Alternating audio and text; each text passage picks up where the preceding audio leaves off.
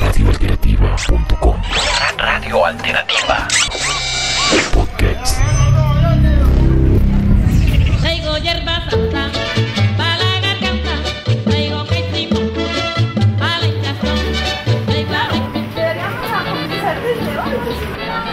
Bueno, en los procesos de la memoria de Radio Alternativa, hoy se encuentra con nosotros eh, una persona que pues eh, hace algún tiempo habíamos hablado del paisaje sonoro también un poco y todo un ejercicio, ¿cómo es su nombre?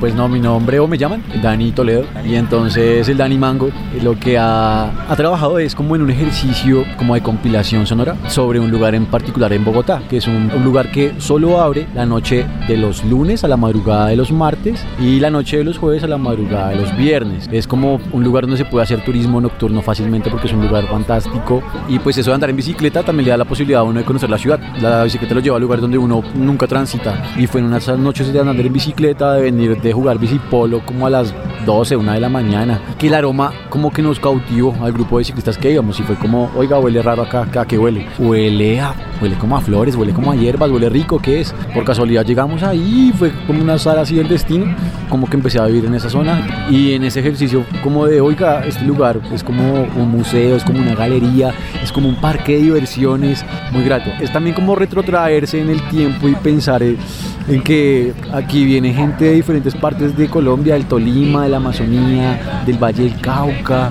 de la zona del Caribe, de los llanos, son gente de Cundinamarca, de Boyacá, y todos vienen con un cuento distinto.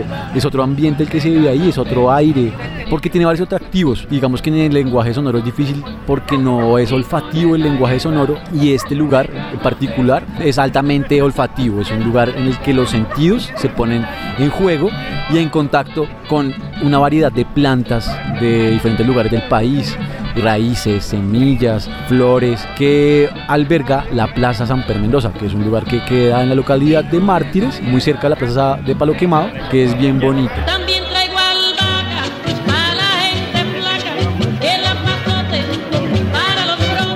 Tiene digamos que también otra oferta como gastronómica, ahí uno encuentra aves, mariscos, pescados, carnes, pero su atractivo principal para mi gusto es eso, las plantas y las hierbas. Por eso mismo también la conocen como la Plaza de las Hierbas. Tiene un apelativo a nivel patrimonial porque sí cumple como, como con consolidación del tiempo. Entonces como que bueno, uno puede encontrar ruda, caléndula, manzanilla, suelda con suelda, boldo, puede encontrar laurel, tomillo, orégano, puede albacón, albahacas de diferentes tipos. Hay plantas aromáticas, esotéricas, gastronómicas, plantas para todos los usos.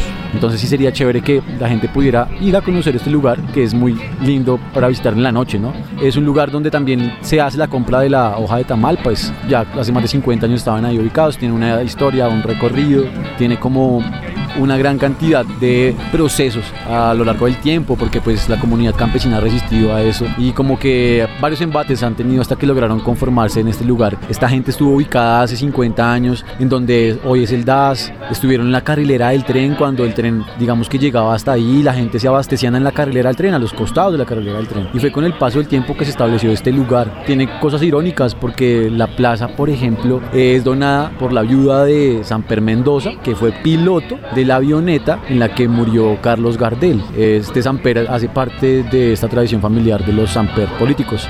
De estos predios permitió que se construyera la escuela y la plaza, no así como muy atendida. Hasta hace poco que el IPES pone la lupa ahí un poco, más como por el tema de la economía y porque es rentable, es un lugar que maneja una rentabilidad y por eso tal vez hay esa inversión ahí como en su infraestructura. Son grandes secretos que ellas nos regalan y grandes virtudes. Mire, por ejemplo, acá se llama la víbora. Le voy a enseñar las partes de esta falacia universal llamada la sap, que es el aloe vera. Te cuento que es utilizada desde épocas antiguas por las comunidades indígenas, incluyendo allí los egipcios. Miren, por ejemplo, la persona que fuma de gastritis y miren cómo se cura con una toma de.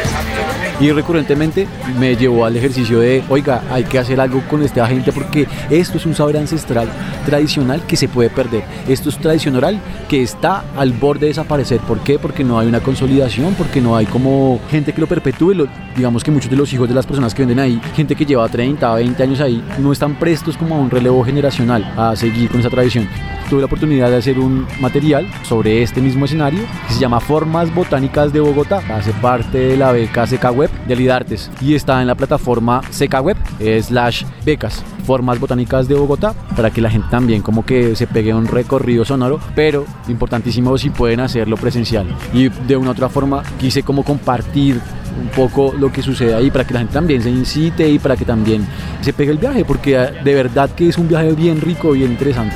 Esto es un llamado para la protección y defensa del Amazonas y toda manifestación de la vida en el planeta. Todo acto de agradecimiento engendra fuerza, dulzura y bondad. Reconozcamos el principio sagrado de la existencia. Empecemos agradeciendo al origen de la vida. El podcast versa sobre la historia de Alfredo, que es una persona que es ciega. Digamos que bajo este criterio fue una persona que desde su experiencia narra lo que vive al tactar, al contactar, al palpar, al oler, al saborear, todas las cosas que hay en cuanto a plantas. Entonces también es una revisión bien chévere porque es una narración de alguien que nos cuenta desde otros ojos para nuestros oídos. Entonces es bien interesante si se lo pueden pillar. Formas Botánicas de Bogotá para que lo chequen.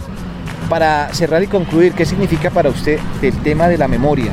El mercado nacional de hierbas ancestrales, aromáticas, medicinales, gastronómicas, esotéricas y florales, etc, etc, etc, guarda para la memoria de Bogotá muchos momentos porque es una plaza que ha estado en diferentes lugares. Y la plaza no es el lugar, la plaza es la gente, el saber, las plantas y todo lo que conlleva el uso de esas plantas. Es el que está en el voz a voz, en la tradición oral, en lo que la gente le cuenta a uno sobre cómo se utiliza la planta, medicinales, cómo no se utiliza, para qué sirve. Ahí es donde está la clave, la parte primordial de la memoria. Radioalternativa.com Radio Alternativa.